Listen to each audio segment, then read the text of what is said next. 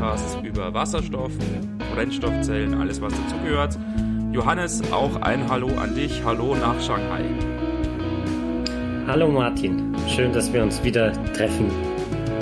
Was unsere Hörer natürlich am allermeisten interessiert, wahrscheinlich gar nicht so sehr das Thema heute, wie läuft bei dir in der Quarantäne, Johannes? Wenn du die Erwartungen runterschraubst, dann ist es ganz schön. Jetzt hast du wahrscheinlich viel Zeit am Laptop und kannst mal in aller Ruhe da alles genau. sortieren oder ja. und kann recherchieren für unseren Podcast, neue Ideen sammeln. Sehr gut. Und mache ich auch.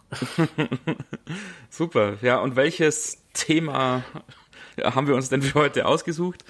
Ähm, es gab vor kurzem Newsmeldungen in verschiedenen Veröffentlichungen dahingehend, dass die Mengen an natürlich verfügbarem Wasserstoff, wir haben in den ersten Folgen, glaube ich, wenn ich mich richtig erinnern kann, schon mal über dieses Thema ein bisschen gesprochen, diese Vorkommen an natürlichem Wasserstoff jetzt doch größer sein könnten als gedacht und dass das vielleicht dann sogar eine sinnvolle Nutzung ergeben würde. Ja, also super Problem gelöst. Wir brauchen keine Elektrolyse mehr. Perfekt. Richtig? Alles erledigt. Sehr gut.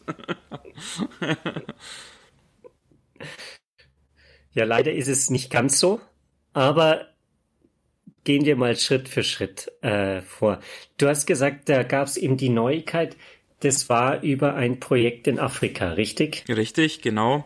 Äh, als Einführung, es ist ja auf jeden Fall so, dass wir in Zukunft aller Wahrscheinlichkeit nach sehr große Mengen an Wasserstoff benötigen werden, wenn wir wirklich diesen Schritt in Richtung dieser Wasserstoffwirtschaft gehen sollten. Und danach sieht's ja im Endeffekt aus. Ob die Anwendung dann auch im Fahrzeug kommt, ist wieder eine andere Frage. Aber prinzipiell dieser, diese Bewegung in Richtung der Wasserstoffwirtschaft, die scheint ja tatsächlich so zu kommen.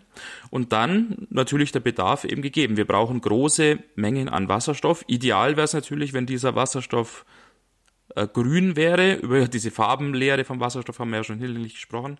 Also vielleicht nochmal kurz zum Zusammenfassen. Es gibt eben den grauen, den grünen, den türkisen und den blauen. Und der grüne ist der ohne Emissionen und drum natürlich der, der umweltfreundlichste im Prinzip. Ganz einfach gesagt. Genau, der halt eben aus Photovoltaik oder aus Windstrom erzeugt wird und deshalb natürlich so das ist, was man im Endeffekt möchte. Die größte Menge an Wasserstoff ähm, wird aktuell leider noch nicht so schön grün erzeugt, sondern eher grau, nämlich in der Reformierung, also wo Kohlenwasserstoffe, also zum Beispiel halt Erdgasbestandteile, Methan und so weiter, reformiert werden und daraus dann Wasserstoff erzeugt wird. Logischerweise, man kann sich denken, mhm. erzeugt dieser Prozess aber CO2 und ist deshalb jetzt nicht die Lösung für die Zukunft. Die ist jetzt aktuell sicher sinnvoll, wo man erstmal jetzt Wasserstoff insgesamt braucht und man noch nicht so sehr Wert darauf legen kann, wie der erzeugt wird. Aber eine Langzeitlösung ist dieser graue Wasserstoff natürlich nicht. Das stimmt. Allerdings gut, wir müssen natürlich in die Zukunft blicken, gerade wenn wir sagen, wir wollen da wirklich viel an, an Wasserstoff nutzen und die Klimaziele, also diese CO2-Reduktionsziele einhalten, dann brauchen wir neue Lösungen. Und da ist eben der grüne Wasserstoff eine Lösung. Und die andere ist jetzt die, die Neuigkeit aus den Medien, der geogene Wasserstoff. Sogenannter weißer Wasserstoff, wie er da zum genau. Teil auch genannt wird. Und ein prominentes Beispiel, was sich da in diesen Artikeln in den Medien jetzt niederschlägt zurzeit, ist Mali in Afrika. Mhm. Denn dort ist in einer Tiefe von 100 bis ungefähr 1800 Metern ein relativ großes Vorkommen von diesem geogenen Wasserstoff entdeckt worden. Man spricht da von 640 Milliarden Kubikmetern mit einer Reinheit von ungefähr 98 Prozent. Also eine ziemlich. Was ordentlich ist. Ja, ja. genau. Eine ziemlich äh, große Menge mit einer ziemlich hohen Reinheit. Nicht so die Qualität, wie sie in der Brennstoffzelle dann auch tatsächlich verwendet werden könnte, aber nicht weit entfernt davon. Also mhm. man muss da natürlich dann noch schauen, was sind diese zwei Prozent, die halt nicht Wasserstoff sind. Sind das irgendwelche schlimmen Schadgase oder vielleicht weniger schlimme? Ich könnte mir vorstellen, es wird wahrscheinlich einen relativ hohen Anteil von Wasser geben. Da kannst du vielleicht auch gleich noch was dazu sagen. Aber prinzipiell ist diese Qualität nicht so weit von dem entfernt, so dass man es dann auch tatsächlich sinnvoll nutzen kann. Man muss da noch reinigen, ja. aber es ist nicht, es ist gar nicht mal so schlecht. Ja. Und also es wird ja auch schon heute genutzt. Dort in Mali. Die haben da wirklich, gut, im, im Moment haben sie, glaube ich, Turbinen da dran hängen. Also Gasturbinen, wo das verbrannt wird und dann ähm, Strom erzeugt. Äh, da reichen die 98 Prozent locker. Reinheit natürlich leicht aus, weil wird ja sowieso verbrannt. Aber Ziel ist halt, das weiter zu nutzen. Vielleicht machen wir einen kurzen Abstecher. Warum haben wir denn da plötzlich Wasserstoff in der Erde? Mhm. Das liegt da, also es, es gibt äh, da anscheinend mehrere Theorien und, und eine, die am wahrscheinlichsten ist, ist die, dass äh, wenn sich Wasser mit nicht oxidierten Eisenverbindungen trifft und in Kontakt kommt, dann reagiert es und es wird ähm, Wasserstoff abgespalten. Jetzt ist natürlich die Frage, was ist nicht ox oder nicht oxidiertes Eisen? Was ist es? Das ist im Prinzip Eisen, das noch nicht in, mit Luft in Verbindung gekommen ist. Was natürlich auf der Erde bisschen schwierig ist, weil die ganze Erde voller Luft ist eigentlich, also die, die Oberfläche. Das heißt, sobald es an die Oberfläche kommt, dieses Eisen, dann ist es auf jeden Fall oxidiert. Und wenn das danach wieder subduziert wird, dann bleibt es oxidiert anscheinend. Mhm. Es gibt aber Bereiche in der Erde, die mit sehr, sehr alten Gestein voll sind. Also die nennt man Kratone zum Beispiel auf den Erdplatten.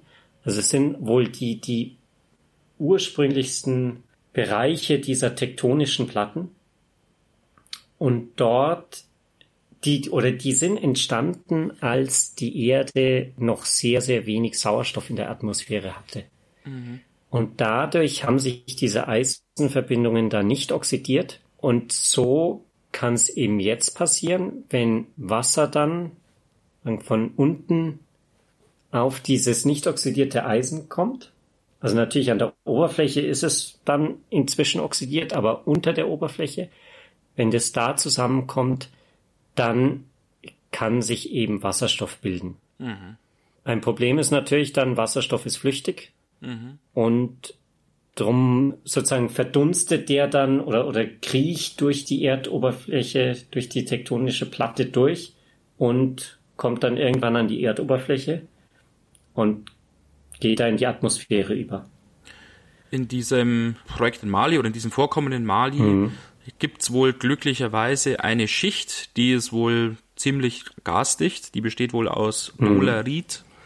Also ich bin jetzt mhm. kein Archäologe, ich kann da leider jetzt nicht genau sagen, was das ist, aber die ist anscheinend tatsächlich dicht, so dass in diesem Fall eben der Wasserstoff nicht entweicht oder wahrscheinlich nur zu sehr kleinen Mengen mhm. entweicht. Und da gibt's dann ja. ein, einen Unternehmer eben in Mali, der da schon große Pläne hat, war auch ja, kürzlich jetzt in Deutschland, um für sein Projekt zu werben und nach Partnern zu suchen. Und wie du es vorhin schon gesagt hast, Johannes, jetzt, jetzt im Moment ist der Stand der, dass der Wasserstoff, der da entnommen wird, in einer Gasturbine verbrannt wird, um Strom zu erzeugen. Nahziel ist dann, es sollen also 16.000 Tonnen H2 da rausgeholt werden und umgewandelt werden in Ammoniak. Der eine oder andere Hörer weiß ja wahrscheinlich, dass Ammoniak oder speziell dann halt Ammoniumnitrat als Dünger verwendet wird leidvolle Erfahrung ja vor kurzem in Beirut, glaube ich, war das, wo es die Explosion gab, weil mhm. dieser Dünger ja nicht ganz stabil ist, aber trotzdem ein Düngemittel ist, was natürlich begehrt ist und was natürlich vor allem da in Afrika natürlich auch begehrt ist, wo ja mhm. der Reichtum an Mineralien im Boden oder an Nährstoffen im Boden sehr begrenzt ist. Von daher mhm. ist diese Umwandlung erstmal in Ammoniak als Nahziel aus meiner Sicht eine ziemlich sinnvolle Geschichte. Ja, langfristig ist natürlich das ein, ein Ziel, da eben die, diesen Wasserstoff auch zu exportieren. Mhm. Gerade in so energiearme Länder wie zum Beispiel Deutschland, da wir ja nicht in der Lage sein werden, einfach den Wasserstoff, der jetzt zum Beispiel in der, in der Wasserstoffstrategie vorgesehen ist für Deutschland, den selber zu herzustellen. Mhm. Das heißt, wir brauchen den, der muss importiert werden. Und da wäre natürlich so eine Möglichkeit, diesen geogenen, also erdgemachten Wasserstoff zu importieren, recht charmant, weil der natürlich auch ohne CO2-Emissionen auskommt. Dieser Unternehmer in Mali, der hat dann auch tatsächlich schon dahingehende Pläne und möchte dann mittelfristig eine Pipeline aufbauen von Mali über den Senegal nach Marokko und dann von Marokko aus den Wasserstoff entweder per Schiff weiter transportieren nach Europa oder vielleicht, weil das ist ja auch immer wieder in der, Überlegung, vielleicht gibt's dann bis dahin auch schon eine Pipeline unter dem Mittelmeer durch, so dass man den Wasserstoff dann auf diesen Weg nach Europa bringen kann. Eine weitere Idee, die da im Raum steht, ist, man könnte ja unterwegs, äh, also in Mali, im Senegal, in Marokko, noch zusätzliche Solarparks oder Windparks aufbauen und dann ja dort auch noch eben Wasserstoff erzeugen, in dem Fall dann eben grünen Wasserstoff und den dann zumischen, so dass dann in Marokko am Schiff eine Mischung aus diesem weißen und dem grünen Wasserstoff ankommen würde, um an diesen dann halt nach Europa bringen könnte. Ja, es ist eigentlich ein wahnsinnig faszinierendes Projekt, finde ich. Kritiker könnten natürlich sagen, früher haben wir die Umwelt kaputt gemacht, indem wir nach Öllöchern gebohrt haben und jetzt bohren wir halt nach Wasserstofflöchern. Es ist im Prinzip ja auch so eine Ausbeutung von, von Rohstoffen ja. aus der Erde. Vor allem auch im Hinblick darauf, dass gar nicht so viel neuer geogener Wasserstoff entsteht. Also vielleicht reden wir mal kurz über die, die Relationen, weil, also es ist so, dass in diesen, diesen Gegenden, wo dieses alte Gestein ist, diese Kratone, da werden auch ungefähr 30 Prozent des weltweiten Grundwassers geschätzt. Also wirklich eine große Menge. Mhm. Das heißt eigentlich, da, da kann schon sehr viel Wasserstoff entstehen. Allerdings ist diese Reaktion natürlich jetzt nicht so super schnell. Mhm. Und da gibt es Schätzungen von, von äh, Bergbauinstituten, zum Beispiel auch dieses, ähm, da gibt es das Bergbauinstitut vom, vom Bund. Da, das hat vor kurzem eine Studie dazu gemacht, die verlinken wir dann auch. Die haben solche ja, Schätzungen zusammengestellt und die rangieren im Prinzip im niedrigen einstelligen Milliarden Kubikmeter Bereich pro Jahr, pro Jahr. an okay. Wasserstoff, die neu erzeugt werden. Was natürlich jetzt wahnsinnig viel gilt, äh, ähm, äh, sich nach wahnsinnig viel anhört. Allerdings ist es so, dass diese, das ja auf die ganze Erde verteilt wird. Und wie gesagt, normal oder bei in vielen Bereichen diffundiert dann das Gas einfach durch die Erde durch und, und geht an die Oberfläche und verschwindet im Prinzip, ist nicht nutzbar. Es ist auch so, dass zum Beispiel an den, den tektonischen Gräben, also wo, wo neues Material im Prinzip von den tektonischen Platten nach oben geht unter dem Meer, da wird sehr viel Wasserstoff erzeugt durch diese, diese Reaktion aus dem Meerwasser und diesem Material, das da wieder hochkommt von diesen aufgeschmolzenen Kratonen, da blubbert es halt vor sich hin und das ist auch nicht einfangbar im Prinzip. Mhm. Das heißt, man, man hat da irgendwie dieses einstellige Milliarden Kubikmeter Bereich an, an Wasserstoff, der erzeugt wird. Und die Frage ist, wie viel davon kann man wirklich einfangen? Wie viel mhm. ist nutzbar? Im Vergleich dazu, die aktuelle Förderung von Erdgas, die liegt pro Jahr bei 3700 Milliarden Kubikmeter. Also da ist man wirklich einige Größenordnung entfernt. Allerdings muss man ja auch sagen, dass Erdgas hat wohl einen ähnlichen Prozess hinter sich. Das heißt, es entsteht langsam und dann kommt es eben in die Bereiche, wie jetzt da in Mali, wo eine feste Schicht oben drüber ist, im Prinzip dieses Erdgas auffängt. Und da sammelt sich das dann an über Jahrmillionen. Und so kriegt man natürlich riesige Reserven. Und mhm. So ist es ja auch in Mali mit diesen 640 Milliarden Kubikmeter Wasserstoff, die da sind. Die, die sind ja auch über Millionen von Jahren entstanden und konnten sich da halt einfach unter dieser Doleritschicht aufsammeln. Und da weiß man, da weiß man eben noch nicht, wie viel solche, solche sozusagen Gasblasen unter die Erde gibt's denn eigentlich mit Wasserstoff? Mhm. Das ist noch eine, eine große Unbekannte. Ich finde den Vergleich ganz spannend, wenn du sagst, es werden pro Jahr circa 3700 Kubikmeter Erdgas aus dem Boden geholt und verbraucht. Man sieht schon, das ist jetzt rein auf die Kubikmeter bezogen in Mali jetzt nur ein Fünftel davon, mhm. ähm, und zwar insgesamt. Also mhm. es scheint schon so zu sein, auch dass die Vorkommen von Erdgas größer sind als die von natürlichem Wasserstoff. Aber Wobei, ich glaube, es wurde ja noch nie wirklich aktiv nach, genau, nach das, Wasserstoffvorkommen gesucht. Genau. Und es stimmt aber sozusagen, wie soll man es nennen, hoffnungsfroh. ähm, es scheint so zu sein, dass tatsächlich schon an diversen Orten früher versehentlich sozusagen halt mhm. halt natürlicher Wasserstoff gefunden wurde. Ja. Bei verschiedenen Aktionen im Bergbau, also im Oman zum Beispiel, mhm. in den USA, in Kanada und auch in Russland ist das passiert und so sogar auch ich glaub, in Deutschland. Selbst in, in Mali war es ja auch eher Zufall, gell? Das kann gut sein, ja, ja, ja, das mhm. glaube ich auch, genau. Sehr interessant fand ich sogar auch in Deutschland, in Sachsen-Anhalt, mhm. in äh, Straßfurt wurde in den 20er Jahren ja, da gab es ja eine große Bergbaustätte, die den sogenannten Straßfurt Kali abgebaut hat oder abbauen wollte. Und in diesem Zusammenhang sind wohl in den 20er Jahren auch Mengen von natürlich vorkommendem Wasserstoff gefunden worden. Das äh, strömte anscheinend da den, den Bergarbeitern so entgegen. Und es gab dann wohl angeblich auch eine große Flamme, die dann auch nicht gelöscht werden konnte und wohl angeblich dann auch über mehrere Jahre tatsächlich dann gebrannt hat. Also sehr, mhm. sehr beeindruckend oder sehr ja, spannend, plakativ, dass ja. ja halt auch in Deutschland, in Sachsen-Anhalt, da natürlicher Wasserstoff schon gefunden worden ist. Versehentlich. Mhm.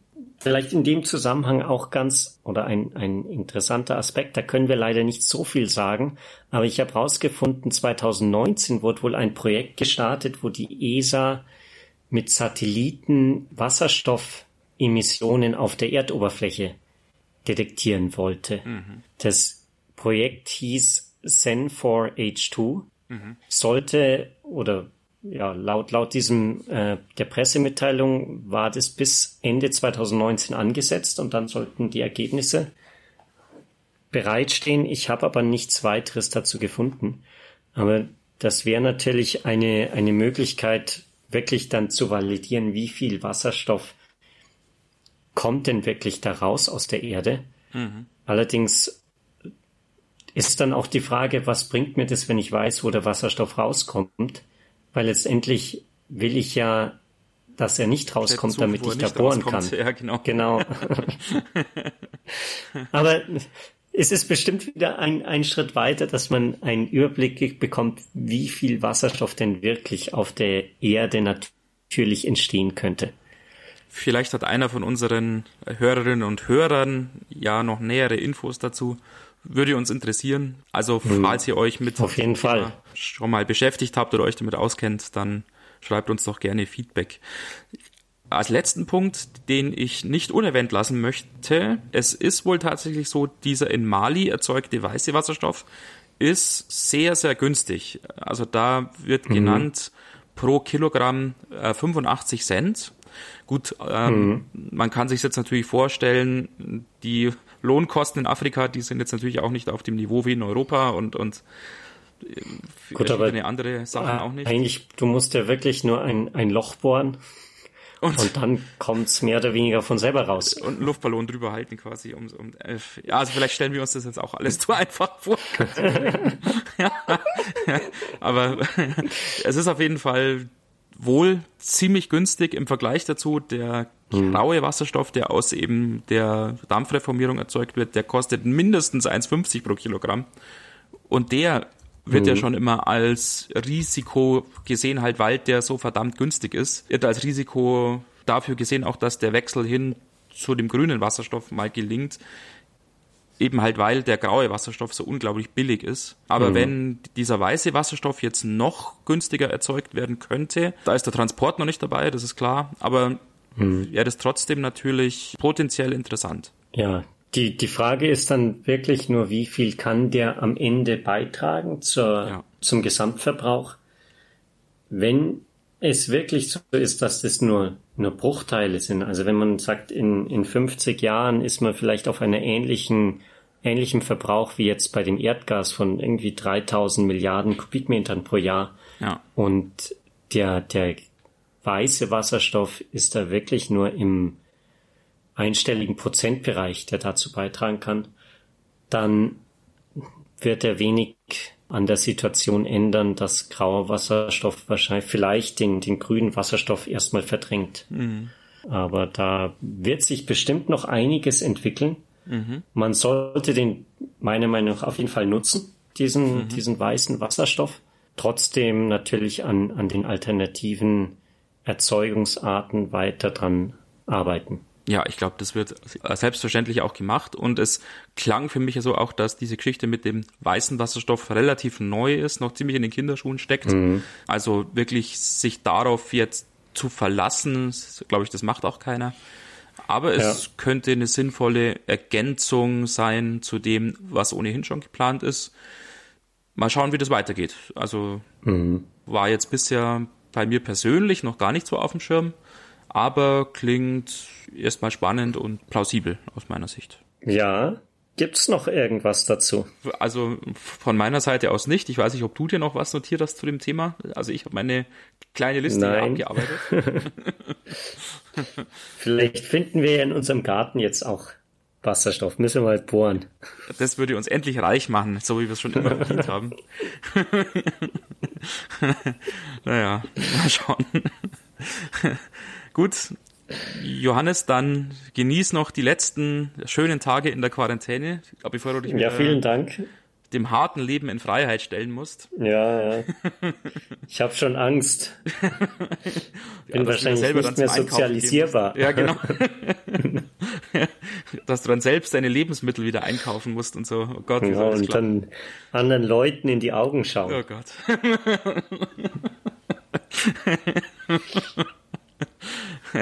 Naja, dann genieß noch die Tage, wie gesagt. Und, Vielen ähm, Dank. Ja. Halt die Ohren steif in Deutschland. Ich versuch's, ja. Ja, ja gut, ja, aber man muss ja auch sagen, wir gehen jetzt ja auch in den Lockdown. Oder wenn die Folge veröffentlicht ist, dann sind wir ja sogar schon wieder im Lockdown. Also diese Ankündigung, die ich da vor vielen Wochen mal gemacht habe, dass wir die Corona-Krise jetzt hinter uns lassen, die, die hat sich schön erledigt.